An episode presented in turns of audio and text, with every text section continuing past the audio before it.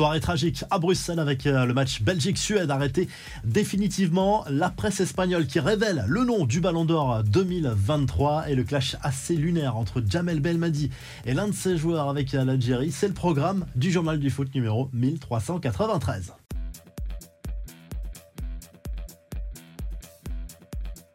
Après la qualif pour l'Euro vendredi dernier aux Pays-Bas, les Bleus affrontent l'Écosse ce mardi soir en amical. Coup d'envoi à 21h. Didier Deschamps va opérer plusieurs changements dans son 11 de départ. Pavard devrait être aligné en défense centrale avec euh, Konaté, Klaus et Théo Hernandez dans les couloirs. Au milieu de terrain, Kamavinga fait son entrée dans le 11 de départ, a priori avec Chouameni et euh, Griezmann. Et devant le trio Mbappé, Dembélé, Giroud, selon les informations de l'équipe et d'RMC Sport. Jean-Claire Todibo, lui, est venu devant les médias pour euh, s'excuser après son euh, comportement, son fou rire pendant la minute de silence lors du match face aux Pays-Bas vendredi dernier. Il parle d'un fou rire nerveux et s'excuse de son comportement lors de cette partie.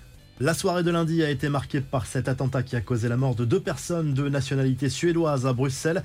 Le match des éliminatoires de l'Euro 2024 entre la Belgique et la Suède a été arrêté dès la mi-temps. Les joueurs suédois, très marqués, n'ont pas souhaité revenir sur la pelouse. Un vent de panique s'est alors emparé de la capitale belge après des rumeurs sur une possible arrivée du terroriste au stade du Roi Baudouin où se déroulait la rencontre? Les 35 000 spectateurs présents dans l'enceinte ont été confinés une bonne partie de la soirée, certains jusqu'à minuit ou plus malgré le climat anxiogène. La panique a laissé la place à de belles images. Plusieurs chants comme Sweden, Sweden ou encore Tous ensemble, Tous ensemble ont retenti dans le stade. Les supporters suédois ont quitté l'enceinte en dernier, escortés par la police jusqu'à leur hôtel. Les infos en bref, le Ballon d'Or 2023 serait déjà connu, si l'on en croit.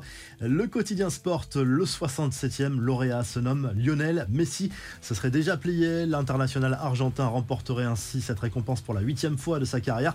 Jamais le trophée n'a été remporté par un joueur n'évoluant pas en Europe. Si la prédiction est vraie, ce serait forcément une déception pour Kylian Mbappé et encore plus pour Erling Haaland. On y voit plus clair dans ces éliminatoires de l'Euro 2024. Énorme soulagement pour les Pays-Bas, vainqueurs sur le fil en Grèce 1-0. L'Autriche a validé son billet pour l'Allemagne en allant gagner en Azerbaïdjan. Le Portugal, déjà qualifié, poursuit son parcours parfait avec un carton 5-0 en Bosnie-Herzégovine avec un doublé de Cristiano Ronaldo. Voici le programme des matchs de la nuit prochaine dans la zone AM Sud avec euh, cette fois les éliminatoires du Mondial 2026. Le Brésil joue en Uruguay, l'Argentine va défier le Pérou. À suivre également le duel entre l'Équateur et la Colombie. Enfin cette image qui fait beaucoup parler sur les réseaux sociaux. On a vu un Jamel Belmadi très tendu lundi lors du match entre l'Algérie et l'Égypte. Score final, un but partout. Le sélectionneur des Fenech s'en est pris à Saïd Benrama en l'attrapant par le col. La raison, le joueur a refusé de le saluer lors de son remplacement et ça, ça ne passe pas avec Belmadi.